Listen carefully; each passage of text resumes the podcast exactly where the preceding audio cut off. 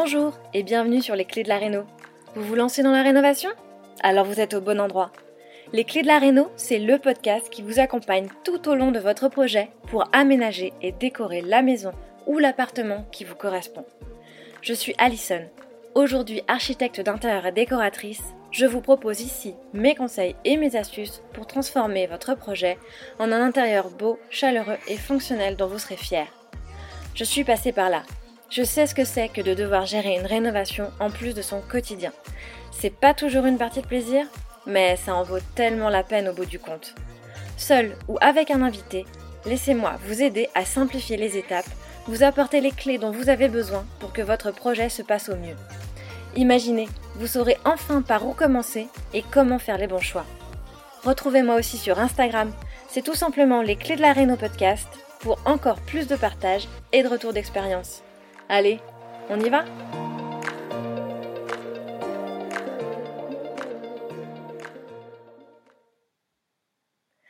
Bonjour, bonjour les rénovateurs et les rénovatrices et bienvenue dans ce troisième épisode. Si vous avez écouté les deux premiers épisodes, vous savez déjà que ce troisième en est la suite logique. Et si c'est pas le cas, pas de panique, je vous réexplique en quelques mots. L'idée avec ces trois premiers épisodes est de répondre à la question déroutante de chaque début de projet de rénovation qui est par où commencer? Oui, oui, oui, je sais bien que vous vous êtes tous posé cette question et peut-être que vous vous la posez encore. Et oui, oui, oui, je sais aussi que vous n'avez peut-être pas vraiment su comment au final. Alors, avec ces premiers épisodes, je tente de vous donner un bout de réponse sur comment moi je commencerais aujourd'hui si je devais me relancer dans un projet de rénovation. Et surtout, quelles sont les questions que je me poserais avant de commencer pour être sûr de bien commencer finalement? En fait, je vais même vous avouer quelque chose. Ce sont les questions ou les réflexions que je me pose actuellement alors que je me prépare psychologiquement à trouver mon prochain projet de rénovation. Parce que c'est finalement en réfléchissant à ça que j'ai eu envie de structurer ma pensée et vous la partager ici.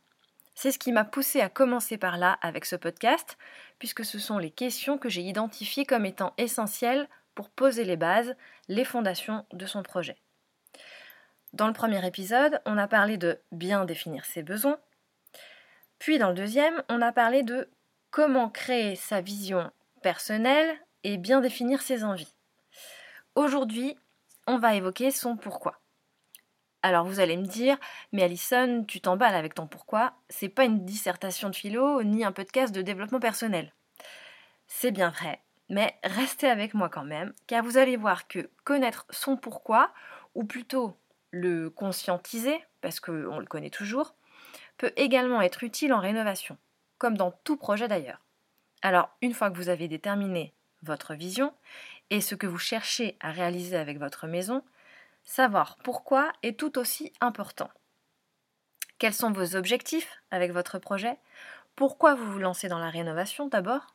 Et pourquoi la rénovation de cette maison ou de cet appartement?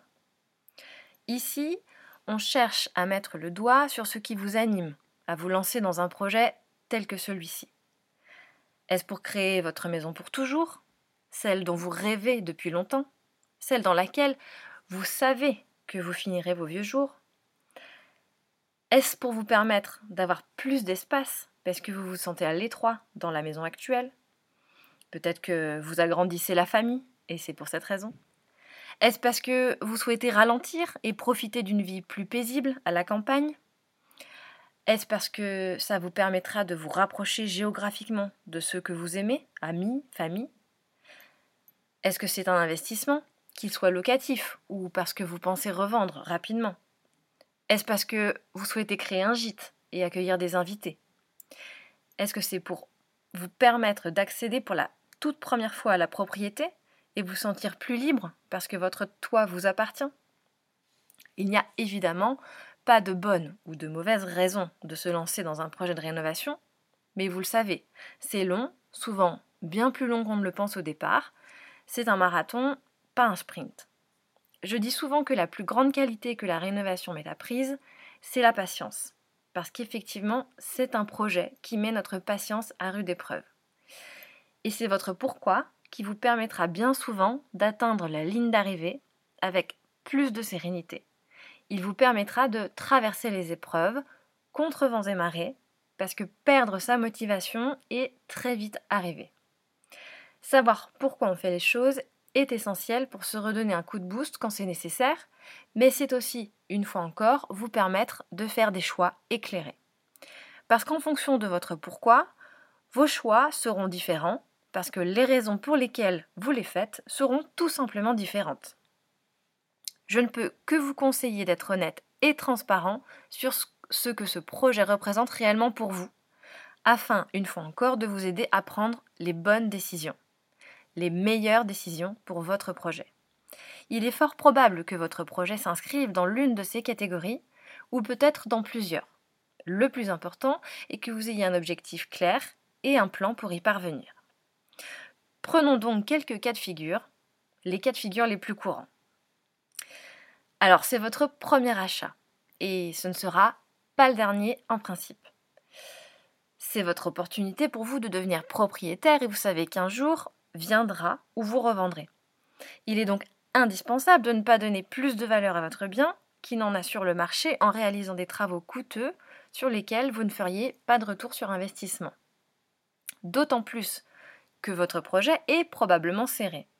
Vous pourrez alors envisager de faire un maximum de travaux par vous-même pour économiser sur la main-d'œuvre. Je vous conseille de travailler autant que possible avec ce qui existe déjà sans vouloir tout chambouler pour éviter les gros investissements et les gros travaux, simplement en mettant cette maison au goût du jour. Pour ça, on sous-estime souvent l'impact que peut avoir juste un bon coup de peinture ou un joli papier peint. Et si vous estimez qu'il est nécessaire de vous engager dans de gros travaux, ces changements doivent impérativement avoir un impact important sur le quotidien à vivre dans cette maison et avoir un fort intérêt pour de futurs acquéreurs. Deuxième cas de figure, c'est une maison tremplin. Peut-être que cette première maison est devenue trop petite, soit parce que la famille s'agrandit, soit parce qu'elle ne répond plus à vos ambitions. Pour autant, vous n'êtes pas encore prêt à acheter la maison de vos rêves. Vous considérez cette nouvelle maison comme un tremplin, celle que vous allez habiter 5-6 ans avant votre prochain achat. Vous êtes prêt à investir un peu plus de temps, un peu plus d'argent, parce que vous savez que vous allez en profiter quelques années, et que vous pourrez le valoriser à la revente. Vous en avez probablement fait une maison de famille. Considérez donc vos choix comme tels puisque votre acquéreur idéal vous ressemble et vous vous adresserez probablement à d'autres familles. Dans la façon d'envisager votre intérieur, tenez compte néanmoins des caractéristiques qui intéressent un futur acquéreur, telles que les espaces ouverts qui sont souvent plébiscités, les salles de bain avec baignoire et le nombre de chambres ce n'est pas le moment d'aller vers trop d'excentricité malgré tout. Pour ma part, c'est mon cas, je vis actuellement dans ma maison tremplin. Donc c'est à peu près ce que j'ai pu faire dans cette rénovation. Si on passe au troisième cas de figure, on va parler de la maison de vos rêves. Ça y est, c'est elle, tout est réuni pour enfin vous poser dans cette maison et faire grandir vos enfants. Peut-être même envisagez-vous d'y vieillir. L'emplacement, le style architectural de la maison, tout vous correspond. Alors, vous voulez faire les choses bien et surtout faire les bons choix. Vous voulez être sûr de vous. La vision qu'on a évoquée dans le deuxième épisode a dans ce cas de figure d'autant plus d'importance. Elle vous aide à créer un tout cohérent et harmonieux qui vous correspond avec l'avantage supplémentaire que vous pouvez la mettre en œuvre par étapes, tel un fil rouge, si c'est une meilleure solution pour vous et votre budget. Vous pourrez ainsi entreprendre le plus gros au démarrage, puis peaufiner votre vision au fur et à mesure, tout en étant sûr de ce que vous faites grâce justement à cette vision établie au, départ. S'agissant d'un projet d'importance, vous pouvez aller vers de beaucoup plus gros investissements, et il est normal qu'ils prennent des années à être accomplis, surtout si vous vous lancez dans l'autorénovation. Quatrième cas de figure, c'est un investissement. Vous rénovez pour revendre. Si vous vous lancez dans la rénovation pour en tirer un profit avec une revente immédiate, cela va inévitablement influencer vos choix.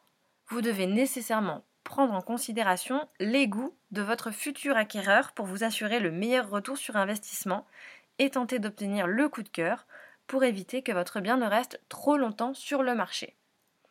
Je vous conseillerais alors de plutôt privilégier des matières durables et intemporelles et de rester dans les tons neutres, ce qui vous garantira de plaire au plus grand nombre. Enfin, dernier cas de figure, c'est une maison de location.